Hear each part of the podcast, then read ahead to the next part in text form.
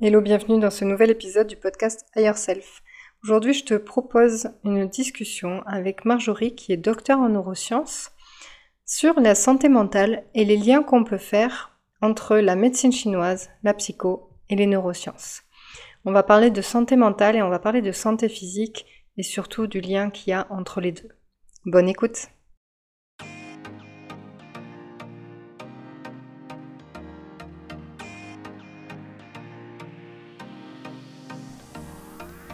Bienvenue dans Higher Self, le podcast qui t'emmène toujours plus près de ton toi idéal.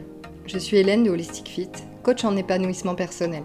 Mon but T'aider à te libérer de tes croyances limitantes pour devenir la personne que tu rêves d'être et qui est déjà en toi. Le travail sur soi n'a pas besoin d'être monotone et douloureux pour être efficace. Et même si aujourd'hui tu doutes d'atteindre tes rêves, je vais te montrer que c'est possible. Alors si tu veux te sentir plus libre, plus en confiance, plus sereine, découvrir les bons outils et le bon chemin pour ton épanouissement, tu es au bon endroit. Tu trouveras ici les meilleures ressources pour ton alignement physique, émotionnel et spirituel. Toi et self t'attend. Si je l'ai fait, tu peux le faire aussi. Alors c'est parti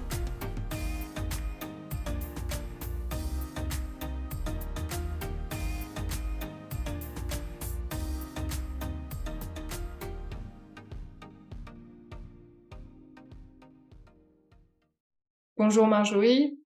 Bonjour Hélène, ça va? Ça va et toi? Ça va, ça va, on fait aller. Super.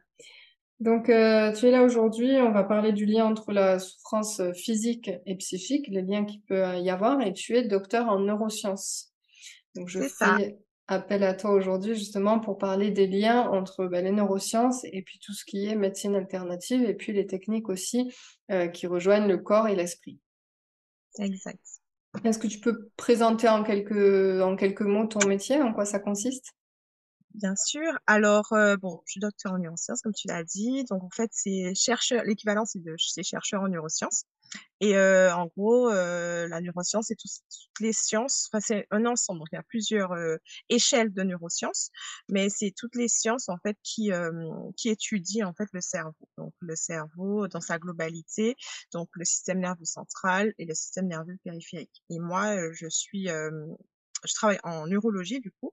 Et euh, bon, moi, je suis plutôt axée sur la neuroscience clinique. Donc, euh, c'est tout ce qui est en lien avec la recherche clinique, avec euh, la relation entre ben, le cerveau et le comportement, soit pathologique ou physiologique, ou plus de manière plus précise sur les maladies. Donc, c'est vraiment l'aspect clinique que, que j'aborde dans, dans, mon, dans ma fonction. Sinon, il y a plusieurs types de neurosciences. Effectivement, il y a les neurosciences moléculaires, enfin à différentes échelles, comme je disais, où on va vraiment euh, euh, étudier en fait le lien des molécules, donc tout ce qui est hormones au niveau euh, ben, au niveau du cerveau. Donc ça, c'est l'aspect à l'échelle moléculaire. Après, il y a l'échelle cellulaire avec les différentes parties du cerveau. Donc c'est une science très vaste qui a différentes échelles, enfin différentes échelles d'approche. Ok. Merci. Donc, on va faire ce lien entre euh, souffrance euh, psy et physique. Euh, mmh qu'est-ce qui se passe? Est-ce que tu peux nous expliquer un petit peu ce qui se passe dans le cerveau quand il y a un traumatisme du coup émotionnel, psychique? Parce que là, on va parler que de ça, vraiment pour faire le lien entre physique et psychologique. D'accord. Alors, bon, tout d'abord, je, je pense qu'en général, lorsqu'il y a un trauma, on peut entre guillemets le matérialiser par un événement euh, qui, au premier abord, à l'échelle euh, primaire, euh, touche le physique, puisque c'est quand même, enfin, c'est physiquement qu'on ressent la douleur. Donc, au niveau physiologique, en tout cas au niveau du cerveau, qu'est-ce qui va se passer? C'est qu'il y a une sécrétion en fait d'hormones qu'on appelle la, la, cortisol, cortisol. Et en fait, cette hormone-là va, va dérégler, on va dire le la, la balance, euh, euh, l'état l'état euh, stable du cerveau en fait, parce que l'émotion de base que l'être humain, que tout être humain euh, supporte, c'est la joie. Donc du coup, euh, lorsqu'il y aura une sécrétion de, de, cortisol, il y aura une modification de, cette, de cet équilibre en fait, et ça va entraîner différents paramètres, différentes ça va générer différents paramètres. Donc, effectivement, sur le plan physiologique, donc sur le plan moléculaire, on voit qu'il y a une augmentation de cortisol qui donc va déclencher des circuits. Et en fait, le premier circuit qui va répondre, c'est le circuit de la de la peur en fait.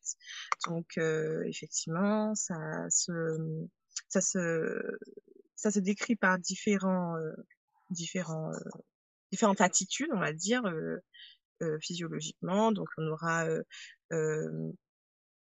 une, des peurs qui peuvent être inexpliquées, enfin qu'on ne peut pas expliquer, mais qui sont explicables ben, par la suite, par, enfin, lorsqu'on creuse un peu en physio, euh, en physio, en psychothérapie, pardon.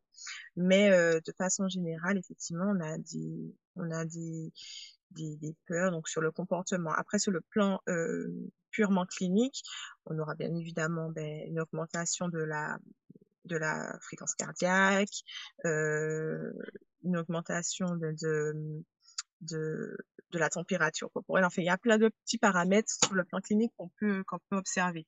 Mais de façon générale, effectivement, il y a tout un, circuit qui s'active, qui est le circuit, euh, on, vulgairement on dit le circuit de la, de la peur, en fait, qui, qui se met en place et euh, qui entraîne ce,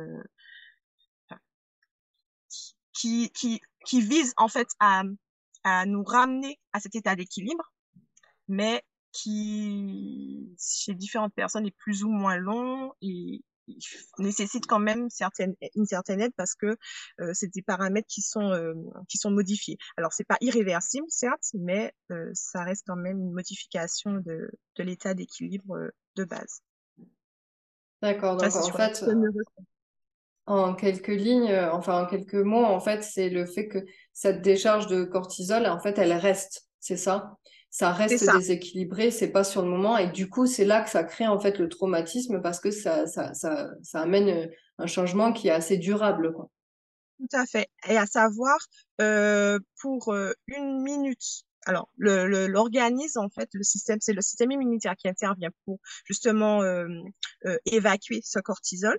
Mais euh, admettons, pour une minute de stress, de, de colère, de d'événements négatifs qui vont causer un traumatisme, il faut compter une heure à notre système immunitaire pour évacuer ce cortisol. Donc, pour te dire un petit peu la balance sur le plan où ça, ça crée quand même une, modification assez importante et qui prend du temps quand même à être résolue. Pour ça, il faut avoir des mécanismes pour euh, justement évacuer euh, ce cortisol-là, hormis euh, l'aspect physiologique qui est fait par le, par le système immunitaire. D'accord, c'est là qu'on voit les personnes qui ont plus ou moins de résilience, ça va être aussi une capacité à évacuer ça? Tout à fait, tout à fait, tout à fait. Et euh, alors, il y a un double aspect parce que il y a l'aspect positif euh, de la résilience, tout à fait, où justement on a on a cette faculté, cette capacité à, on va pas dire évacuer parce que on pourra le voir euh, un petit peu plus, plus tout au long du du pod du podcast, mais euh, euh, de prime abord, on a l'impression, enfin ces personnes ont l'impression d'évacuer, mais au final elles le gardent.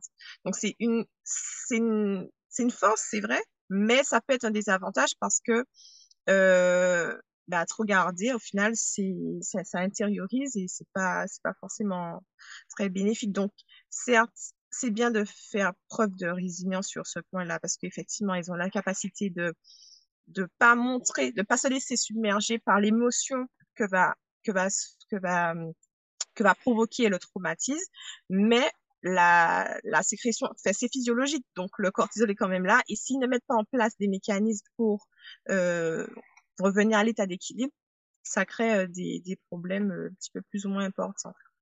Des problèmes du coup physiques, parce qu'au final, ça crée des maladies. Euh. On va y venir, ouais. La vraie résilience, du coup, ce serait voilà d'avoir cette capacité à évacuer, mais en prenant le temps, en fait, d'évacuer vraiment physiologiquement. Exact. en passant vraiment par ce travail-là avant et la fausse résilience, ce serait d'avoir l'impression que ça ne nous a pas touché, mais qu'en fait, on n'est plus connecté à ce déséquilibre-là. Exact. Parce que je pense que tu dois avoir souvent ce cas-là dans tes, dans tes coachings, mais je, pense en fait à, des, cas où, par exemple, les, enfin, personnes, ils se disent oui, je suis résilient, donc ça, enfin, j'ai vécu ce traumatisme-là, ils sont, ils ont conscience qu'ils ont vécu ce traumatisme-là, mais c'est pas grave, ils passent à autre chose. Donc, ils a, enfin, pour eux, c'est avancé. Donc, c'est vrai que c'est très bien, c'est vraiment le, le, le, la définition même de la résilience, c'est la capacité de rebondir, d'avancer malgré euh, des, des, événements plus ou moins traumatiques. Mais euh, au final, on se rend pas, on se rend bien compte qu'ils ont, quand on creuse vraiment sur le plan ben, de, la, de la psychothérapie, qu'ils n'ont pas vraiment avancé parce que ça reste quand même des blessures et au final, ça, ce sont des blessures sur lesquelles ils ont posé, ils ont apposé un pansement et qu'ils n'ont pas forcément soigné. Donc c'est là où c'est, ça peut être dangereux la résilience enfin, comme tu dis, il y a la bonne et la mauvaise résilience. Il faut vraiment, euh, j'aime bien dire la résilience euh, où on est vraiment conscient, pas pas faire l'autruche, se dire euh, bon, c'est passé ça, ok, ça m'a traumatisé, mais il faut vraiment que je, je, enfin, que je prenne le temps déjà d'accepter cette émotion, de ne pas euh, se dire bon, c'est pas grave, je suis plus forte que ça, j'avance. Non, enfin, certes tu es forte, mais justement ta force c'est vraiment soigner à l'instant T accepter l'émotion, la vivre malheureusement, et, euh, et justement euh, la soigner vraiment, la, dans le cas de la blessure, la désinfecter pour pouvoir, euh, pour qu'elle puisse bien cicatriser et pour que tu puisses avancer par la suite. Quoi. Ouais, tout à fait. C'est en, en, psycho, c'est vraiment la, les, les, mécanismes de défense qui vont se mettre en place où on a l'impression que ça va. Il peut y avoir de la trivialisation, on dit non, mais ça c'est rien. Il peut y avoir du déni.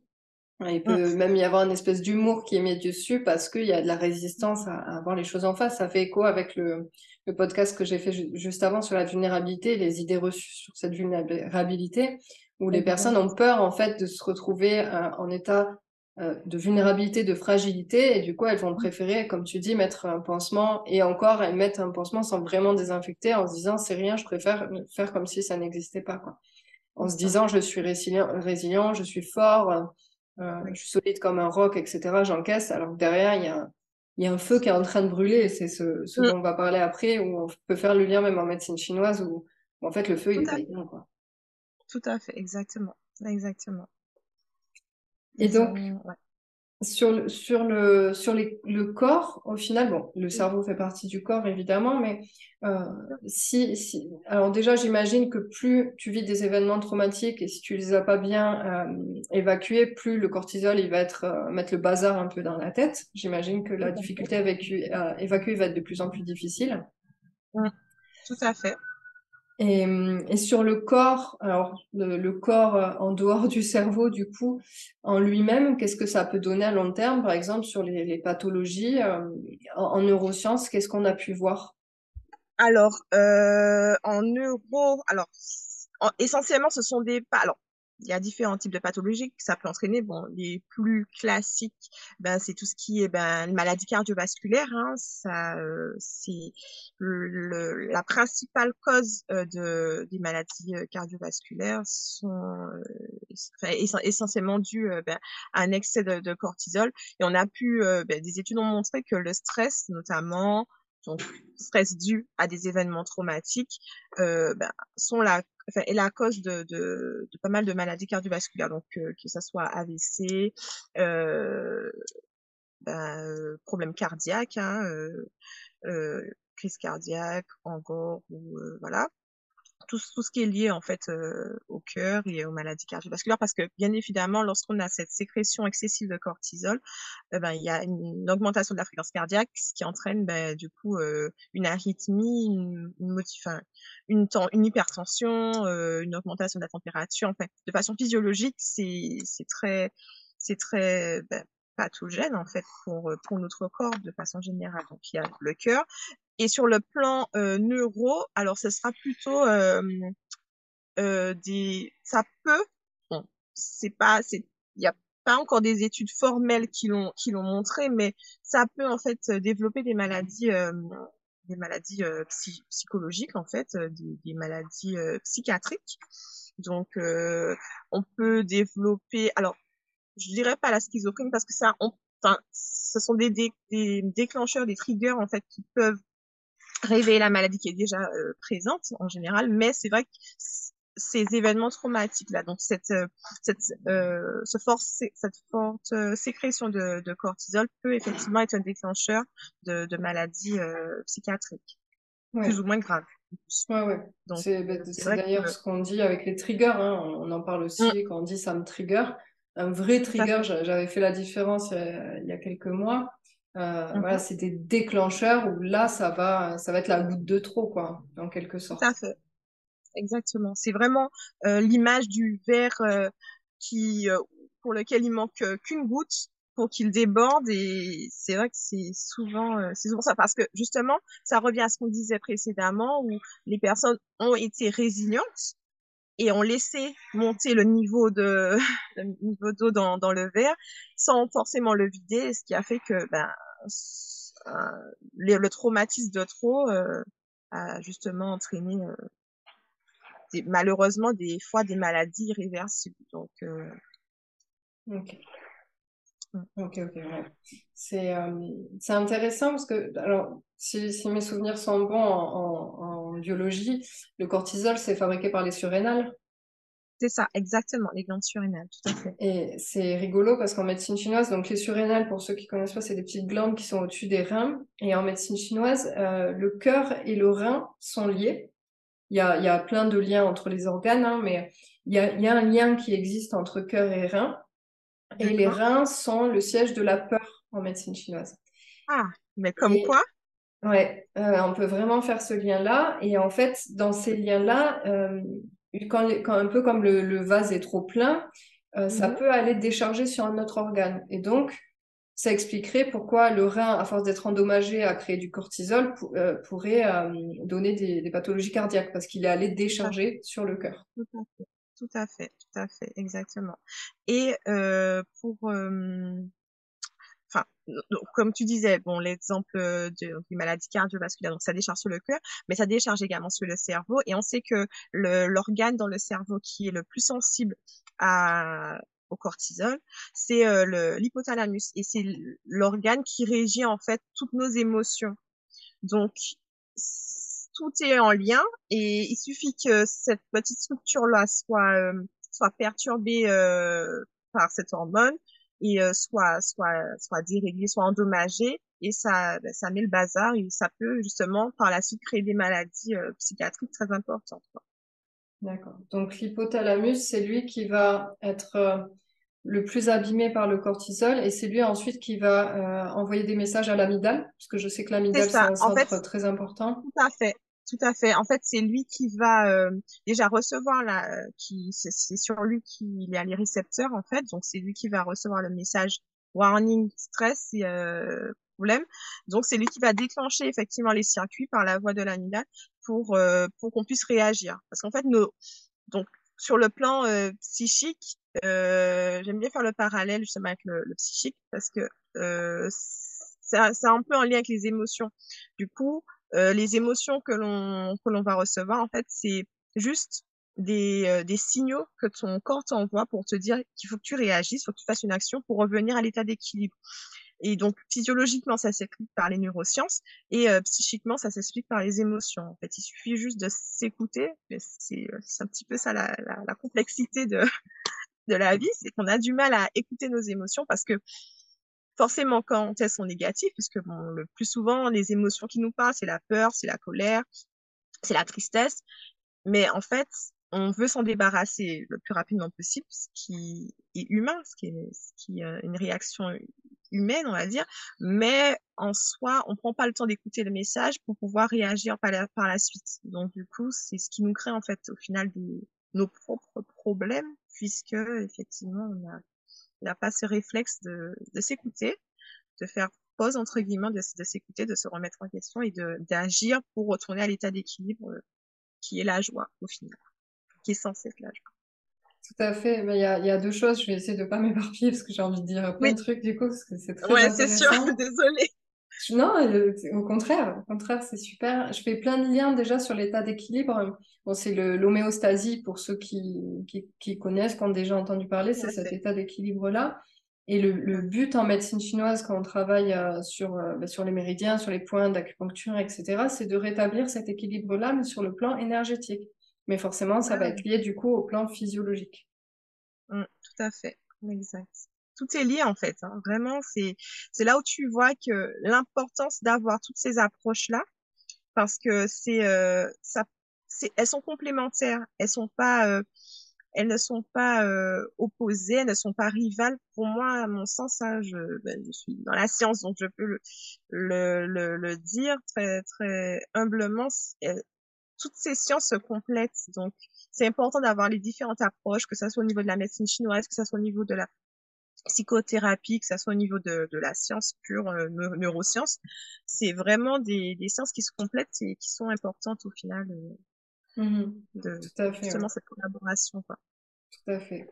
Et sur le, le fait de, de, de, vouloir faire taire rapidement ces émotions dites négatives, bon, je le rabâche depuis plusieurs années, mais il y a eu, euh, il y a eu un mouvement de, de, de, positivité toxique, en fait, où c'était presque une honte de ressentir de la colère, bon, même au niveau euh, euh, de, de l'enfant parfait, tu vois, ou qui ne doit pas se mettre mmh. en colère, parce que la colère, c'est mal vu. donc, ça, ça, a pu être foulé. Euh, la peur aussi, euh, selon ce que tu as appris pendant l'enfance, euh, bah, il faut pas avoir peur, tu es une poule mouillée, etc. Donc allez, hop, je refoule.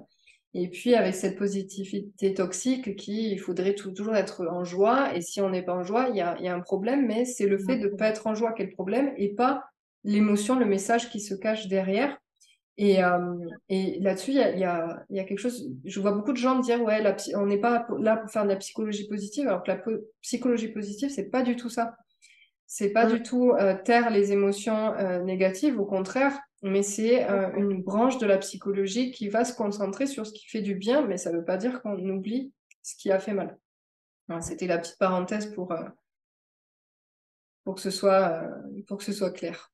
Qu'est-ce que tu penses des, du, du, travail du coup psychocorporel qu'on peut faire par rapport à, à, ces traumas pour rétablir la chimie, donc que ce soit en médecine chinoise, mais que ce soit aussi euh, bah, les techniques euh, d'EFT, hein, qui sont de toute façon inspirées des, des points de médecine chinoise, euh, de, du tapping, de l'EMDR, tout ça. Est-ce que ce travail-là, euh, donc bien sûr, bon, on va pas parler forcément du travail de la de la parole en psychothérapie parce que bon, c'est bien connu et c'est bien ancré, mais justement euh, tout tout le travail qui fait intervenir le corps, est-ce que euh, est-ce que tu l'as étudié, est-ce que ça a été démontré que ça va rétablir cette chimie du cerveau qui est toute, toute abîmée, on va dire? Tout à fait. Alors, c'est vrai que ces études-là sont restées quand même un peu rares, hein, malheureusement, parce que je ne sais pas si euh, il y a beaucoup de, de, de, praticiens de médecine chinoise ou euh, plutôt essentiellement médecine chinoise qui s'intéressent vraiment à. Enfin, ils s'intéressent, je pense, aux neurosciences, mais ils vont peut-être pas aller au-delà et essayer de faire par exemple des recherches, des études, enfin mener mener à bien des études qui pourront ben, justement euh, prouver sur le papier que y a l'intérêt en fait de d'allier les deux. Mais euh, en tout cas dans la pratique, moi je l'observe très fortement parce qu'il y a beaucoup euh, euh, ben, de mes patients, de personnes que je connais qui justement allient les deux et qui arrivent justement à faire face à, à, à beaucoup de beaucoup de traumatismes et effectivement à à retrouver petit à petit l'équilibre euh, qu'ils ont perdu. D'accord. Mais d'un point de vue, euh, d'un point de vue moléculaire, euh, très honnêtement, il n'y a pas encore eu d'études formelles qui euh, qui a vraiment testé. En fait, là, ce serait intéressant d'ailleurs. Si toi tu veux te lancer, ce serait avec plaisir, ce serait cool. Mais faire une étude justement où, par exemple, faire donc deux groupes de patients, un groupe qui ne suit pas force, qui n'a pas de, de, suivi euh, en médecine euh, chinoise, un autre euh, avec, et faire des prises de sang, observer justement ben, le niveau de cortisol, les paramètres biologiques, les, les, certains marqueurs neurologiques aussi qui justement sont présents c'est des personnes traumatisées. Et justement doser tout ça et voir effectivement si d'un point de vue objectif, on va dire, euh, il y a vraiment une, une, nette, une nette amélioration des, des paramètres chez les personnes qui, qui ont suivi, un double suivi, en tout cas un suivi aussi bien en médecine chinoise qu'en médecine traditionnelle, et euh, un autre patient qui, un autre groupe de patients qui pour lequel euh, n'aurait pas ce, ce suivi-là, enfin, ne, ne serait pas suivi en médecine chinoise. Quoi. Mais je pense très sincèrement, j'ai pas fait d'études, mais euh, je pense qu'il pourrait avoir des, de très belles surprises sur euh, sur les patients qui ont qui ont ces deux approches pour le coup parce que comme je le disais précédemment je pense qu'elles sont euh, elles sont complémentaires tout à fait ouais je sais qu'en médecine chinoise, il y a eu quelques études. Euh, je pense qu'il y en a qui sont en cours, puis je pense que comme bah, les études scientifiques, ça a un certain coût. Il n'y a peut-être mm. pas aussi de, de coût qui est alloué à ça. Euh, je sais qu'ils ont fait des. des je ne peux pas dire malheureusement. Ouais. je pense que les appels à projets, ils sont pas très nombreux hein, en médecine chinoise, malheureusement. Ouais, c'est ça. Malheureusement, je sais en tout cas qu'en Chine, il y en a. Ah, euh, peut-être aux États-Unis aussi, je ne sais plus exactement d'où venaient les études que j'ai observées, mais il y mhm. avait des études d'imagerie cérébrale où on voyait que euh, un, patient placebo avec un, point mis au hasard dans le corps et un patient où il y avait un, point sur un point d'acupuncture, euh, il y avait une mhm. différence hein, au niveau de l'imagerie cérébrale. Et il y a aussi le fait que, bon, il n'y a pas que ça, mais il y a le massage aussi, mais quand c'est avec une intention particulière, le travail sur les points, ça libère des endorphines. Tout à fait. C'est ce que Donc, je m'apprête à parler un petit peu justement de, de ces deux hormones. Il y a l'endorphine, il y a aussi la dopamine, la sérotonine, tous ces, hormones-là, dites hormones du bonheur, qui justement euh, sont en lien direct. Et pour le coup, il y a déjà des études qui ont été, euh, menées prouvant que ben, elles, sont, indispensables justement à, l'équilibre euh, retrouver l'équilibre en fait suite à un traumatisme. D'ailleurs, il y a beaucoup de patients qui sont en, enfin des patients qui sont en suivi de stress post-traumatique du coup, qui justement sont traités par ces hormones-là. Ils ont des traitements à base de dopamine, à base de sérotonine.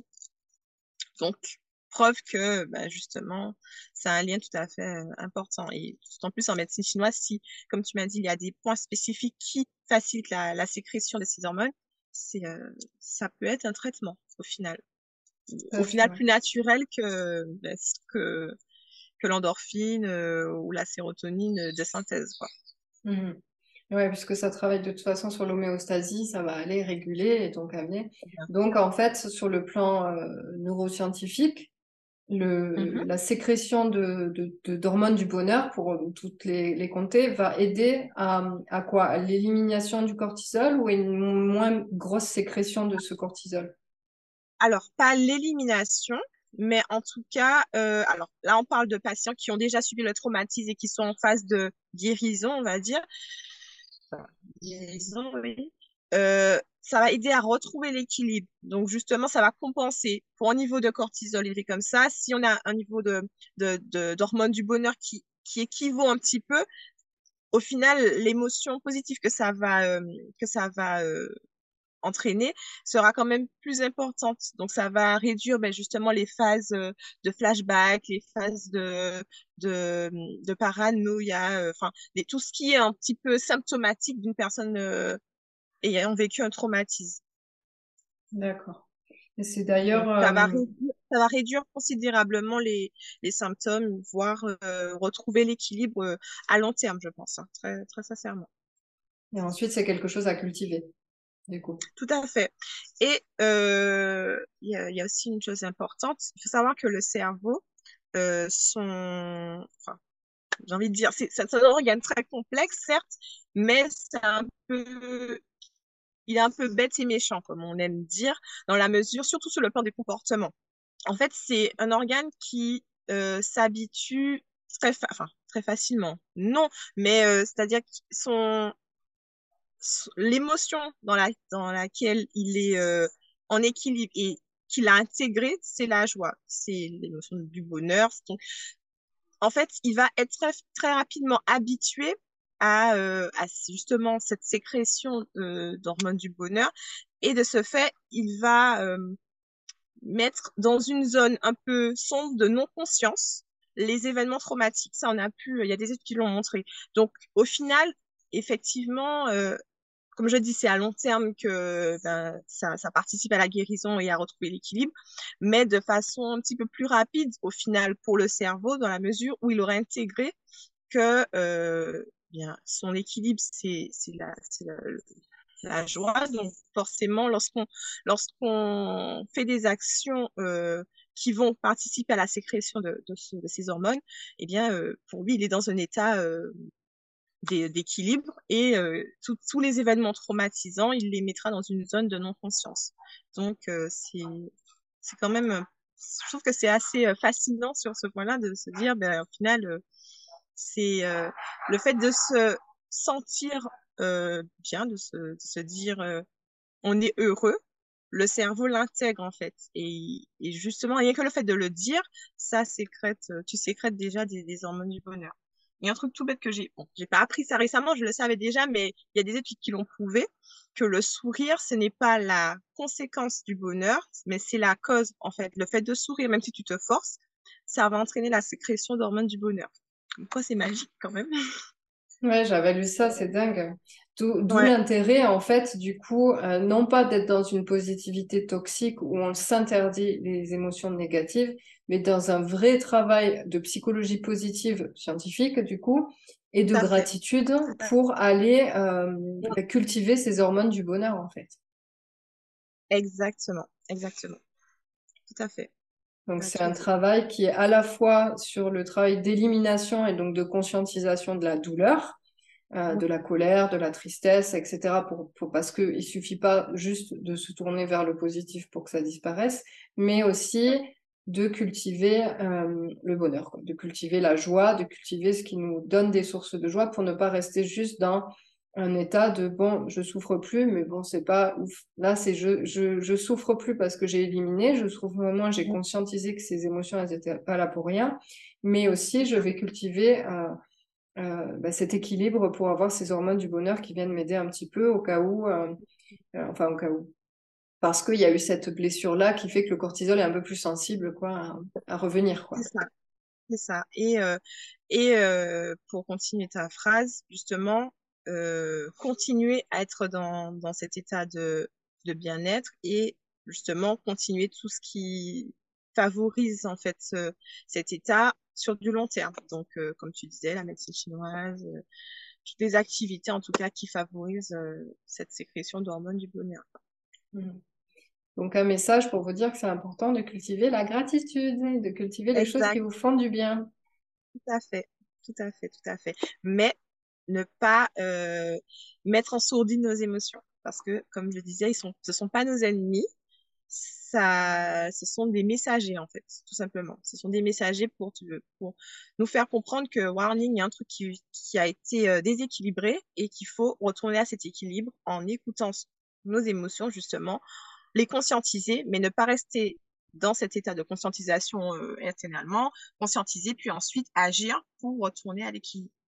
C'est ça. Plutôt que de, voilà, euh, j'ai vu le, le danger qu'il peut y avoir avec le, la, positivité toxique là sur les réseaux, etc. C'est de se dire, mmh euh, tout va bien, tout est parfait, tout arrive au bon moment. Le problème, c'est qu'en fait, bah, du coup, tu n'écoutes plus les messages de ton corps et tu continues à rester dans une zone de danger dans ta vie où ça va pas. Et si ton corps il te dit que ça va pas, c'est que ça va pas.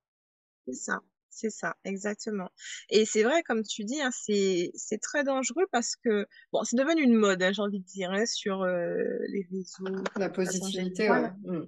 Ouais, la positivité, euh, enfin la psychologie de positivité, mais ça peut être toxique parce qu'effectivement, comme tu dis, on ne s'écoute pas, on, on ne s'écoute plus, et limite on devient euh, euh victime de nos émotions en se disant il y a un petit, il y a une petite attitude un peu, je trouve, euh, fataliste. Tu vois, où tu te dis, bon, euh, ça doit m'arriver, le mieux, enfin, ça, ça, enfin, tout finira par aller mieux, donc j'accepte. Mais en fait, ok, il faut se dire ça, mais c'est surtout agir, en fait, parce que le, le message de tes émotions, c'est, ok, il y a quelque chose qui s'est passé, agis, agis pour que, pour retourner à l'équilibre. Parce que le but n'est pas que tu restes dans cet état actuel parce que justement tu es en danger et donc c'est c'est le moyen le, le plus parlant que notre cerveau a trouvé pour, pour, nous, pour nous parler, en fait, tout simplement. Mmh. tout à fait. Tout à fait. Il y a, cette, euh, il y a aussi cette zone où, euh, tant qu'on on n'est pas allé chercher euh, sur le travail du traumatisme et sur le trauma, le cerveau, comme il y a du cortisol en, en permanence, quoi, et que c'est déséquilibré, il va donner aussi une sensation de danger tout le temps. Donc il y a un, extrême où on n'écoute plus du tout euh, le danger, on se dit tout va bien, tout est parfait, euh, si ça m'arrive, c'est que ça devait m'arriver, etc., avec des espèces de croyances qui au final ne savent pas. Et à l'autre extrême, il y a cette sensation d'être en danger en permanence sans se rendre compte qu'il faudrait peut-être en fait réguler réguler cette, cette, cette, ce déséquilibre pour revenir à, un équilibre des neurotransmetteurs, quoi, enfin de, la chimie mmh. du cerveau. Quoi. Tout à fait. Tout à fait. Tout un programme. Exact. c'est euh, c'est vraiment euh, un long travail personnel en fait hein, que chaque individu devrait devrait faire au final et c'est sur du long terme donc euh, c'est à vie j'ai envie de dire justement ce, ce bien-être prendre soin de sa santé mentale c'est c'est je le trouve primordial en fait oui c'est ça c'est une hygiène de vie oui mmh on a tendance à la mettre de côté, notre santé mentale, à nous dire, bon, depuis que physiquement, dès lors que notre santé physique se porte bien, tout va bien, mais en fait, euh, il y a beaucoup, enfin, on se rend bien compte que, que c'est pas du tout le cas, au contraire, que souvent, notre, euh, la santé enfin, lorsque la santé physique est altérée, c'est souvent dû à une santé mentale qui a déjà souffert de manière euh, très très intense depuis de nombreuses années et euh, ce n'est que la conséquence en fait de cette santé mentale euh, altérée qui entraîne ben, justement toutes les maladies physiques que l'on que l'on voit au final euh, par la suite quoi que l'on découvre au final par la suite. Tout à fait. Et en médecine chinoise, ça s'explique avec les feux. Donc, on parle de, de toute, toute émotion à l'extrême va se transformer en feu. Et mhm. si ce feu il n'est pas éteint, il va continuer à brûler, et il va brûler, il va toucher plusieurs organes euh, énergétiques. Et donc, ça va créer euh, bah, des, soit des, des, des, bateaux inflammatoires, soit d'autres, tout un tas de choses. Ça peut être un feu psychique aussi, hein, euh, avec des mhm. couches. Enfin, c'est tout un système où, effectivement, si on n'éteint pas le feu, bah, il va continuer à brûler. Et pour éteindre le feu, il faut de l'eau. Et l'eau, c'est l'énergie, c'est lié au rein, donc encore une fois.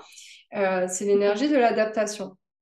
C'est vrai que euh, bah, quand, quand tu as une rigidité euh, cognitive et que tu es, bloqué, tu es freeze, tu es gelé, on va dire, sur un, trauma ou sur quelque chose comme ça, bah, tu n'as plus d'adaptation. Et donc, le feu continue à brûler. Et donc, le, le, corps, il va chercher à se protéger. Qu'est-ce qu'il va essayer de mettre? Il va essayer de mettre de la terre. Et la terre, en médecine chinoise, c'est l'alimentation. D'accord. Donc, peuvent se découler voilà, de la prise de poids, euh, de, de la boulimie, etc. Parce qu'en fait, on mange pour essayer d'éteindre ce feu-là. quoi. Pour compenser, en fait. Mais ce mmh. n'est pas la, même, la bonne, la bonne euh, méthode, au final, pour essayer d'éteindre ce feu. Parce qu'au final, on se consume de l'intérieur. Et même, enfin, au niveau de l'image, c'est, enfin, je, je, trouve que c'est fascinant, hein, vraiment, la, la médecine chinoise, parce que c'est très parlant et c'est beaucoup d'images, mais qu'on arrive vraiment à, visualiser en fait. Quand on a, on a un feu, quand on met de la terre dessus, ça n'éteint pas le feu. En fait, c'est de la, le, le, feu continue à, enfin les, les cendres en tout cas continuent à se consumer à l'intérieur. Donc tu le vois pas certes, ça fait plus de flamme, mais intérieurement c'est quand même chaud. Tandis que mmh pour vraiment l'éteindre, il faut mettre de l'eau et c'est là où c'est vraiment plus efficace. Donc c'est vrai que c'est très parlant tout ce que tu dis là. Ouais, tout à fait. Ça fait un peu une espèce de, terre brûlée, quoi. Et la terre brûlée, on sait que c'est pas c'est pas forcément très bon. Donc c'est une, une, méthode que le corps a trouvé pour s'apaiser sur le moment. Mais c'est vrai que le travail de l'eau et le travail de l'adaptation, de toute façon, ça va être aussi euh, euh, bah, toutes ces hormones du bonheur et puis le, le travail de euh, d'acceptation des émotions négatives. C'est aussi de l'adaptation et un travail de renforcement pour que on puisse justement euh, pouvoir. Euh, c'est aussi le l'eau, c'est aussi l'élimination. Donc ça va être aussi cette élimination bah, du cortisol. Ça va être, j'arrive à éliminer. Et si tu veux, en médecine chinoise, le premier stade, quand il y a un feu comme ça qui se crée, l'eau elle mmh va sortir. Donc soit on va faire pipi, on va éliminer mmh comme ça, soit le feu monte un peu et ça monte en larmes en fait. Ça monte plus haut du coup. Et donc les larmes vont être faites pour éteindre ce feu. D'accord. C'est super intéressant. Franchement, c'est ça, ça crée plein de liens entre ben, la, la, neuroscience et, et euh, la médecine chinoise. C'est vraiment très, très parlant. C'est fou du coup que, que ça parce que ça tout ça s'explique physiologiquement, donc preuve que c'est euh, c'est euh, c'est véridique en fait. Ouais. Dit comme ça, ça paraît même logique en fait. On se dit mais pourquoi on n'y a pas pensé plus tôt? Tellement c'est euh, ça, ça, fait cohérent. Mmh. Mmh une, une, grande cohérence et c'est pour ça que je tenais à faire cet épisode parce que je savais qu'on trouverait beaucoup de cohérence euh, avec les neurosciences et, euh, tu étais très bien placée pour en parler. Donc, c'était vraiment... Exactement, c'est vrai. Donc, je voulais te demander aussi, puisqu'on reste sur le corps, on s'éloigne pas trop du sujet, euh, du coup, l'alimentation. Ça fait partie de l'hygiène de vie aussi. Est-ce que ça aussi, sur le plan des, neurotransmetteurs de la chimie du cerveau, on voit une différence entre une, alimentation saine et une, alimentation qui est pas très riche en fait en nutriments? Bien sûr, bien sûr. Euh, surtout euh, sur euh, bah, ce qu'on parlait avant par rapport à l'inflammation, on a pu voir qu'il y a beaucoup d'aliments qui sont euh, inflammatoires en fait, qui provoquent des inflammations un petit peu partout. Et c'est vrai que notre système nerveux, hein, que ce soit cerveau, moelle épinière et nerfs, ils n'aiment pas trop l'inflammation. Donc c'est sûr que plus on consomme des aliments riches en actifs inflammatoires, et plus ben, on aura ben, des, euh, des paramètres modifiés au niveau euh, de, de, nos structures neurologiques et qui vont entraîner ben, par la, qui peuvent entraîner par la suite des maladies, euh, ben, des maladies inflammatoires comme on connaît au niveau du système nerveux. c'est hyper intéressant. Je m'étais beaucoup euh, penchée là-dessus à une époque mmh. sur le microbiote intestinal et puis sur le lien avec les inflammations. Et on mmh. retrouve encore une fois hein, ce système immunitaire. en médecine chinoise, c'est le Wei Qi, c'est l'énergie métal. Mais euh, on retrouve encore une fois cette histoire de feu. Cette histoire de feu avec, euh, du coup, c'est fou, hein, parce que c'est vraiment euh, la théorie de la médecine chinoise qui dit qu'une émotion se transforme en feu, ben, ça va créer au niveau physiologique de l'inflammation, du coup, avec le système immunitaire qui s'affole, quoi. Exactement, exactement. Et justement, alors, l'inflammation, c'est la réponse immunitaire, justement, c'est une réponse immunitaire, mais euh, enfin, ça, c'est, enfin, comment dire, physiologiquement, enfin, c'est, c'est quand même une réponse physiologique de base, mais effectivement, on peut le voir que les aliments contribuent à, à modifier euh, ce système immunitaire qui aura tendance, ben, du coup, à être un petit peu suractif. L'alimentation, une bonne alimentation, ça peut aider pour le système immunitaire, en fait. Tout à fait, tout à fait, et ça peut justement, euh, euh, enfin, et c'est surtout très important euh, ben, pour notre pour notre bien-être, pour euh, avoir une bonne santé aussi bien euh, mentale que physique, puisque comme on a pu le voir, il y a des il y a des des aliments qui sont riche en actifs inflammatoires et euh, on a pu, pu voir que beaucoup de maladies en fait sont dues à des, des, des inflammations. Donc euh, effectivement, ça en, en favorisant les, les, les, les aliments inflammatoires, ben forcément on, dérègle un petit peu nos, notre équilibre. Quoi. Donc tu disais justement par rapport euh, à la médecine chinoise, ça, le lien que ça peut avoir avec justement la notion de feu Mmh c'est vraiment. Euh... Ouais, et, et encore, je me suis beaucoup intéressée à la micronutrition pour ça. Mais euh, la médecine chinoise, ça va encore plus loin dans le sens où ça va être en fonction vraiment des éléments et des mmh. saisons. Donc il va y avoir aussi un aspect euh, ben, un peu anti-inflammatoire, mais ils appellent pas ça comme ça. Mais euh, quand mmh. tu manges en fonction de la saison, en fonction des couleurs aussi de la saison, et en fonction de, de, la logique de la nature, en fait, hein, où quand il fait chaud, on va prendre des aliments qui sont riches en eau, euh, par exemple, et quand il fait froid, ça va être plus des légumes racines, des choses qui vont aller réchauffer le centre, quoi. Exact, exact. Au final, euh, tout est dans la nature, et si on était euh, aussi de façon plus générale à, très attentif à, à la nature, de façon que ça soit au niveau de l'alimentation, que ça soit même au niveau ben des, des pratiques au final de l'équilibre en fait que, que tout ça euh, je pense qu'on se porterait beaucoup mieux parce que comme tu dis euh, c'est pas quelque chose qui qui est qui est anodin en fait tout la, la santé elle est dans la nature donc forcément euh, lorsque l'on se fie ben, aux aliments de, de saison ça nous apporte en fait tous les nutriments nécessaires pour justement survivre ou bien vivre pendant cette période-là de, de l'année et, ça marche pour, euh, pour, tout en fait. Tout à fait. On peut même faire le lien avec le, la, la, pleine conscience qui est, qui est maintenant euh, passée sur le côté scientifique, quoi. Mmh. Où euh, quand on est dans l'instant présent, on est aussi connecté à la nature et on est connecté à ce qui se passe autour de nous. Et c'est ce qu'on recherche aussi quand, quand il y a un trauma et quand il y a quand il y a cette sécrétion donc, de cortisol, on n'est plus dans le moment présent parce qu'on est encore dans le danger du passé. Quoi. Exact, eh, exactement. Et au niveau psychique, on pourrait même dire que au final, la personne qui a vécu ce trauma reste bloquée au final dans le passé. Donc, c'est c'est quasiment, enfin, rares sont les moments où cette personne vit l'instant présent parce qu'elle est constamment, même, même quand elle est dans l'instant présent et qu'elle essaie par, par différents euh, mécanismes d'adaptation de rester dans ce moment présent, elle est toujours happée par euh, ce trauma passé et donc elle est toujours happée dans, dans le passé et c'est vrai que c'est compliqué. Donc effectivement, comme tu disais, toujours euh, avoir cette, cette agir, enfin essayer d'agir en tout cas en pleine conscience et euh, ben, vivre dans le moment présent, euh, que ça soit au niveau de l'alimentation, que ça soit au niveau de, notre vie euh, en général.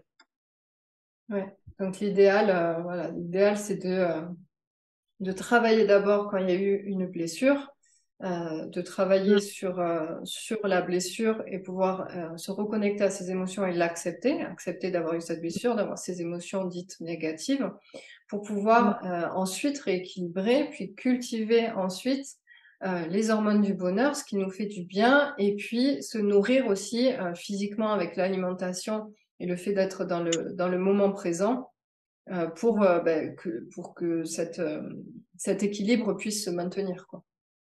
C'est ça, exactement. Exactement. C'est super intéressant. On pourrait, je pense qu'on pourrait en parler pendant quatre ah, heures. Ah, mais vraiment, hein, franchement. et en plus, tu sais, c'est très, euh, c'est tellement intéressant que on est, on est vite euh, entraîné sur différents sujets parce que c'est fascinant en fait. C'est juste fascinant. Du coup, euh, c'est vrai qu'on a, on peut avoir tendance à se s'éparpiller un peu, mais en tout cas, c'est juste fascinant en fait. Ouais, tout est lié, tout est, tout est important. Donc, pour, pour conclure un petit peu cet épisode, il y en aura peut-être d'autres. c'est important aussi de, de d'accepter qu'il y a le, voilà, ce lien entre les, neurosciences et puis les pratiques euh, dites alternatives avec le, travail en mm. médecine chinoise, mais aussi tout le travail psychocorporel euh, qui peut aussi aider. A avec évidemment aussi la libération de la parole en, psychothérapie, en, thérapie par mm. la parole en tout cas, l'alimentation, et que au final tout ça va bien ensemble. Hein, malgré les détracteurs, malgré quand je me suis beaucoup intéressée à la micronutrition, au docteur Seignalé, au docteur Kouchmine, mhm. etc. Il y a plein de personnes qui mhm. m'ont dit oui, mais ça, euh, c'est controversé, etc. Mais au final, euh, pas du tout. Ah, mais pas du tout. Mais pas du tout. Et euh, surtout que si ces personnes, justement, creusaient un petit peu plus, ils verraient en fait que c'est bourré de liens. Et on, Bon, après, euh, j'ai envie de dire, c'est un petit peu l'ego de chaque séance qui fait que ils, ne, ils, ils, ne vont pas trop communiquer dessus, mais euh, faut pas croire, on puise nos, nos connaissances et nos, nos, euh, nos hypothèses pour des études euh, par la suite, etc. En fait, toutes nos connaissances sont un petit peu inspirées de différentes approches, que ce soit l'approche la, des médecines alternatives, comme ils aiment l'appeler, que ce soit sur euh, sur le plan purement scientifique. Tout est tout est lié et franchement, euh, c'est super fascinant et intéressant de, justement euh, ben, rendre à César ce qui appartient à César, faire les liens et, communiquer dessus. Parce que vraiment, c'est c'est intéressant. C'est juste logique au final et et en enfin se rendre compte que c'est logique, ça prouve encore plus que c'est de base, je pense qu'avant, en fait, nos, nos, les, coutumes ancestrales, en tout cas, savaient qu'il y avait un lien entre tout ça. Et justement, il n'y avait même pas de distinction entre les, les différentes approches. C'était juste appelé euh, médecine ou soins. Enfin, il n'y avait pas forcément euh, médecine chinoise, euh, médecine alternative. Enfin, tu vois, c'était mmh. plus global. Et au final, bah, tout le monde s'en portait mieux, je pense. Donc, il faut, je pense, retrouver cette connexion qu'il y a entre bah, tout ce qui nous fait du bien et, euh, et euh, ben, l'alimenter, euh, le travailler pour, pour qu'on soit bien sur du long terme. Ouais, ce serait génial qu'on puisse travailler tous ensemble et avec des docteurs en neurosciences comme toi, j'ai de l'espoir pour l'avenir. Eh ben en tout cas, c'est avec grand plaisir que je collabore avec toi et franchement, c'est c'est vraiment, sera avec plaisir. Ben, euh, tu m'invites sur un autre podcast. En tout cas, j'ai beaucoup apprécié en tout cas ce, cet échange et comme tu dis, hein, il y a des liens euh, partout et qui sont euh, qui sont nécessaires en tout cas pour notre mieux-être, notre bien-être.